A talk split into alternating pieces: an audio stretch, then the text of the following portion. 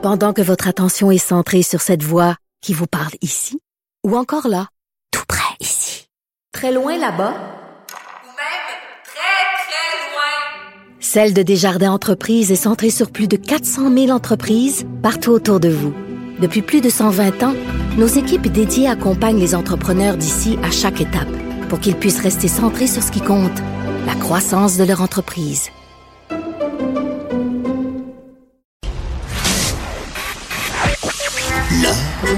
Dans la manière. Non, c'est pas de la comédie.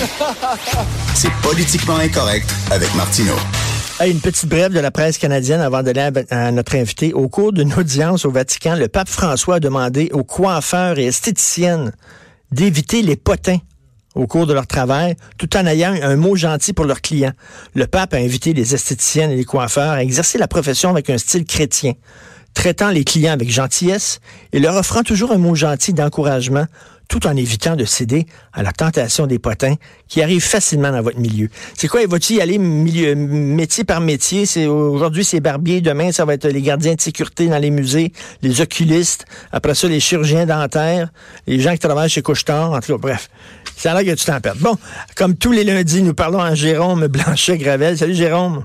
Salut Richard, ça va? Très bien. Écoute, je parlais plus, euh, un peu plus tôt que les changements climatiques ont le dos large. Là, on cause euh, tout, tout est causé par les changements climatiques. La laïcité a le dos large en maudit aussi. Là. hey, écoute. Oh oui, non, c'est incroyable. Euh, il y a un texte qui a été publié dans la presse en fin de semaine qui dit, en gros, là, je résume le propos des auteurs. Ce sont des, des résidents en médecine. c'est plusieurs dizaines de personnes qui signent ce texte-là, qui disent que la laïcité le projet de loi finalement de la CAC est mauvais euh, pour la santé, euh, pour la santé mentale en particulier. Bon, c'est ce qu'on raconte là, mais la laïcité qui finalement serait mauvaise pour la santé. Écoute. Mais c'est quoi la, laïcité? C'est quoi? Ça, ça, cause quoi? Les hémorroïdes? Des, des ongles incarnés, quoi? non, c'est ça. C'est plutôt au niveau psychologique que, que, que ça se déroulerait. Mais écoute, Richard, c'est quoi la prochaine étape? C'est la laïcité, c'est mauvais pour l'environnement. Tu sais, je veux dire, euh, c'est incroyable où on est, on en est rendu avec ça. La logique est poussée à l'extrême. Euh, J'ai lu ça honnêtement. Mais là, ça veut dire, ça veut dire qu'en France, ils ont énormément de problèmes de santé mentale parce qu'ils ont voté une loi sur la laïcité qui date en 1905. T'imagines? Même en Turquie, à l'époque aussi, les, Turcs, Marek Erdogan, euh, le président islamiste, euh, on, on, la, la, la, Turquie est moins laïque qu'elle était à l'époque, mais imagine, euh, même en Turquie, en, Tunisie aussi à l'époque, avec Bourguiba, tout ça, donc on est on est malade. Que, que veux-tu? Nous sommes des des patients. Mais c'est qu'est-ce que il, nous faut une thérapie. Il nous faut une thérapie parce que pauvres laïcs que nous sommes, nous sommes atteints de maladies mentales. mais là, mais ils sont rendus. C'est vraiment n'importe quoi. Et euh, Steve Fortin a écrit un très bon blog la semaine passée où il parlait des pinots carons, mais des pinots carons euh, anti-laïcs. Tu sais, euh, lorsqu'il y a eu, euh, lorsqu'il y a eu euh, toute la discussion sur la charte des valeurs, on disait que les gens qui étaient pour l'interdiction des signes religieux étaient ridicules parce que bon, il y avait les pinots carons là qui avaient peur des, gens qui qui priaient à quatre pattes sur un tapis, donc qui, qui ridiculisaient finalement tous les pro-chartes. Mais là, je m'excuse, mais ceux qui se ridiculisent ces temps-ci dans ce camp-là, dans la nouvelle bataille les laïcars et les anti-laïcars, ceux qui se ridiculisent et qui se couvrent de ridicule, c'est les anti-laïcs, là. Ben il y a une sorte de populisme de, gauche là, qui, qui, qui, émergé. Vraiment, c'est du populisme. Là. On, fait appel à aux émotions là. je veux dire, quand on dit populisme, on associe toujours le populisme à la, méchante droite. Ben mais oui. euh, avec ce discours-là, qui, qui, est bien représenté à Québec solidaire, il faut, faut le dire, euh, on est vraiment dans le populisme de gauche, c'est-à-dire que la euh, laïcité est associée à un projet euh, xénophobe, ce serait un projet raciste, ce serait euh, et donc on, et là, là ça cause, ça cause, ça cause des problèmes de santé. Écoute, mais tu sais qu'on parle aussi de plus en plus d'éco-anxiété, c'est-à-dire des jeunes ben supposément qui ont besoin d'antidépresseurs parce qu'ils sont anxieux à cause de l'apocalypse environnementale qui va arriver là, comme la semaine prochaine. Ben oui, mais ça c'est drôle parce que je pense qu'au Québec, il y a plein de gens qui, qui sont écologistes de, nature. C'est-à-dire que, sans faire de jeu de mots, là, euh, euh, les Québécois ont une sensibilité environnementale. Et, là, écoute, avec l'éco-anxiété, ah, c'est encore c'est summum. Mais pourquoi les écologistes ont besoin, ressentent le besoin de développer ce, ce genre de concept-là dans les universités? Pourquoi les théoriciens de l'environnement ont besoin de développer ça? Euh, en fait, c'est contre-productif parce que euh, euh, voyons donc, euh, on n'a pas besoin de développer ce, genre de concept-là. En fait, ils, vont faire fuir les gens, la population normale, c'est-à-dire que éco-anxiété, les, gens n'ont pas besoin de, ben se faire euh, taper sur les doigts. Non, non, puis euh, dire, là, regarde, sur la laïcité, que ça, ça cause des maladies. Non, pouvez-vous vous en tenir, s'il vous plaît, au débat? Peut-être qu'on peut être contre le projet de loi 21, c'est correct, mais tu sais, avec des arguments qui se tiennent, puis avec des arguments concernant le port des signes religieux. Amenez pas la santé mentale là-dedans, puis les, les maux d'estomac, puis voyons donc, c'est tout ça est complètement, ils sont en train de perdre totalement le contrôle de leur message et à la limite, moi, je trouve que c'est même contre-productif. Tu regardes ça, tu dis, écoute, là, après ça, ça va être quoi? Ça cause des tremblements de terre, la laïcité? C'est quoi? non, ça. L'apocalypse à venir, encore ben une fois. Mais non, mais, mais, c'est ça. Pourquoi, pourquoi on sent le besoin de, développer ce, genre de concept-là, alors que les gens au Québec euh, ont une sensibilité écologiste naturelle. Je veux dire, on n'a pas besoin de, sombrer dans, dans, cette atmosphère apocalyptique. Et encore, et, pour les, inondations, Richard, voyons donc, je veux dire, euh, est-ce que vraiment le réchauffement climatique amplifie peut-être un peu le phénomène, mais, est-ce qu'on est, est-ce que c'est vraiment la source du problème? Encore une fois, on ne sait pas. Là, on est trop collé dessus. ça va prendre des études sur de ben, nombreuses années pour voir si effectivement il y, a, un lien. Tu sais. Ben, la science c'est récent. Je veux dire, à l'époque des Amérindiens, à l'époque, euh, je veux dire, est-ce qu'au 13e siècle, euh, est-ce qu'on a mesuré l'augmentation du niveau des rivières, la rivière Chaudière, par exemple, pour donner l'exemple de la Beauce, la Beauce qui est particulièrement touchée par ça? Euh, on, le sait pas, donc les données sont, sont très récentes, mais, mais ça se pourrait, là, ça se pourrait que le réchauffement climatique ait amplifié le problème.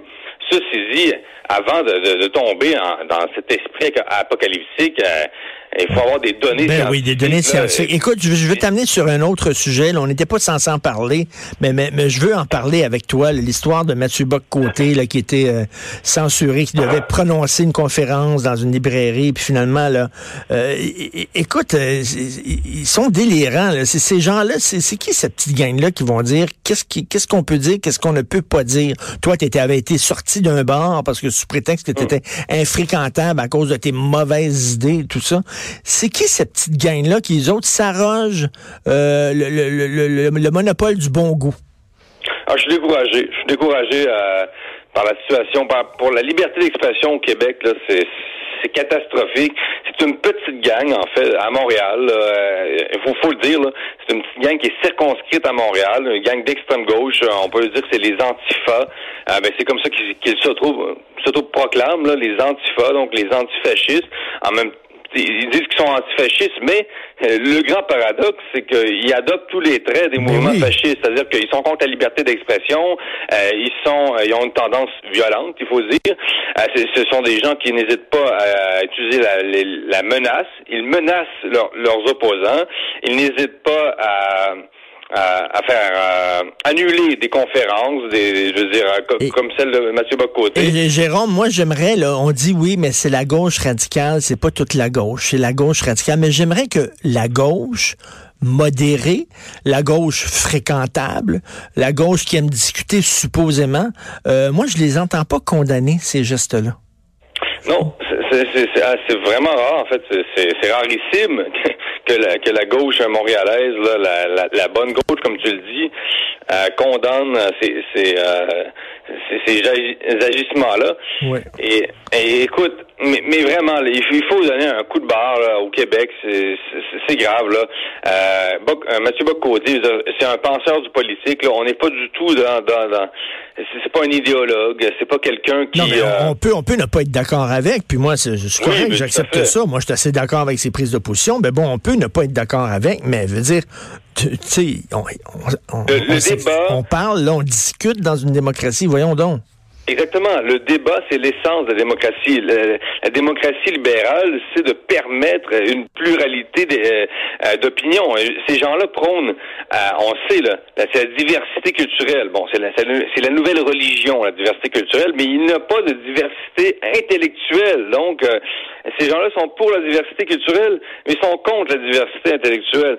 Donc, on, se dit, on est où, là? Ça, ne fonctionne pas comme ça. Il faut absolument permettre un débat et, Montréal, qui est une grande métropole, qui, se pense comme une grande métropole et qui finalement euh, censure euh, ses, penseurs, euh, hmm. comme Mathieu Bocoté. Je veux dire, c'est dramatique. c'est dramatique, c'est de Mais, mais aussi pour, pour l'image de Montréal comme métropole. C'est-à-dire une métropole qui se respecte doit permettre l'expression en son sein d'une pluralité d'opinions, pluralité. Est-ce que, tu comprends, ou est-ce que est-ce que tu peux excuser la librairie qui a backé puis qui a annulé l'événement parce que, écoute, sur les médias sociaux, on va se présenter avec euh, avec des œufs, avec des tartes, etc. Est-ce que tu peux comprendre la librairie de dire, ouais, là, c'est trop de trouble ou alors, au contraire, tu trouves pleutre?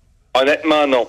Je pense que la librairie aurait jamais dû annuler l'événement. Euh, c'est une question de principe, Richard. On n'annule pas un, événement euh, avec un, grand penseur québécois, excuse-moi, mais c'est ça quand même. Là.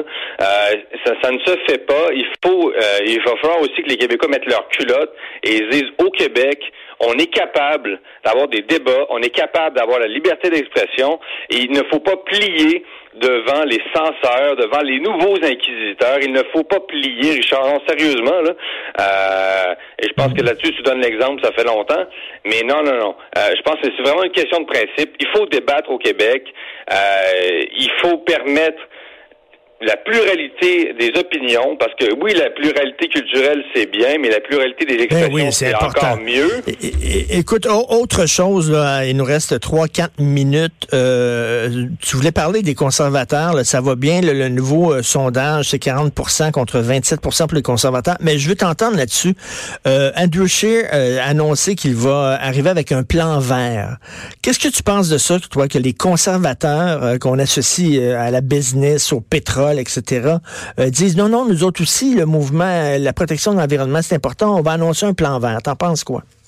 Mais j'en pense que les conservateurs euh, ont enfin compris que l'environnement, ça pouvait aussi être de droite, entre guillemets. C'est-à-dire mmh. que l'environnement, ça se limite pas à la gauche. je veux dire, le paysage, ça appartient à tout le monde. Donc, je pense qu'il y a quelque chose à aller chercher à droite dans l'écologie.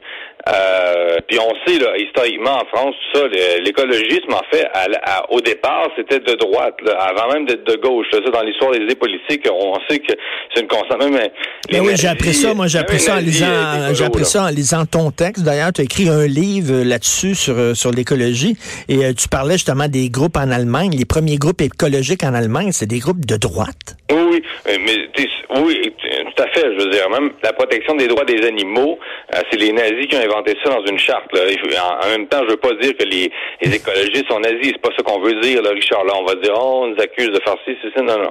C'est pas ça que je veux dire. Mais l'écologie à droite, ça fonctionne. On peut être de droite, puis on peut être écologiste. Bref, les conservateurs semblent euh, fédéraux, semblent, semblent avoir compris.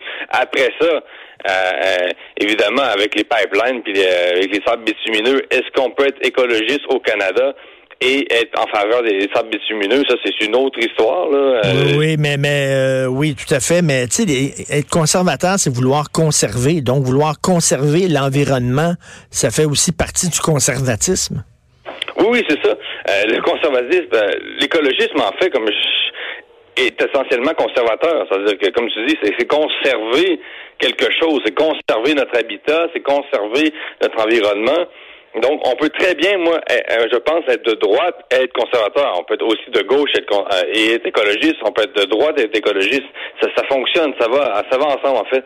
Et, euh, bon, Andrew Shear pour les écolos, pour euh, encore là, c'est les sables bitumineux. Est-ce que, ben ouais, mais, même s'il arrive avec un très bon plan vert, là, les écolos vont rien vouloir savoir. Pourquoi? Parce que c'est des conservateurs. J'ai hâte de voir est-ce que les écolos vont être à l'écoute ou ils vont, ils vont, euh, ça va être une fin de non-recevoir totale. Hum, bonne question. Mais, mais faut, il faut que les écologistes aussi euh, deviennent pragmatiques, c'est-à-dire que c'est beau les, les, principes, mais il faut qu'ils soient représentés au gouvernement. Euh, et là, Scheer donne une, leur donne une occasion. Euh, Trudeau a déçu, a beaucoup déçu les écologistes avec, avec son avec son plan. On l'accuse d'être un faux écologiste. Est-ce que ça va fonctionner? Non, c'est. C'est ça, lui aussi a essayé de, de, de, de, séduire les écolos. Il les a extrêmement déçus avec son implication dans les pipelines. On verra, il n'est pas présenté encore, Duchess, ça va être au cours des prochains jours. Merci beaucoup, Jérôme. Jérôme Blanchet-Gravel, après la pause, l'érotomanie. Vous écoutez Politiquement Incorrect.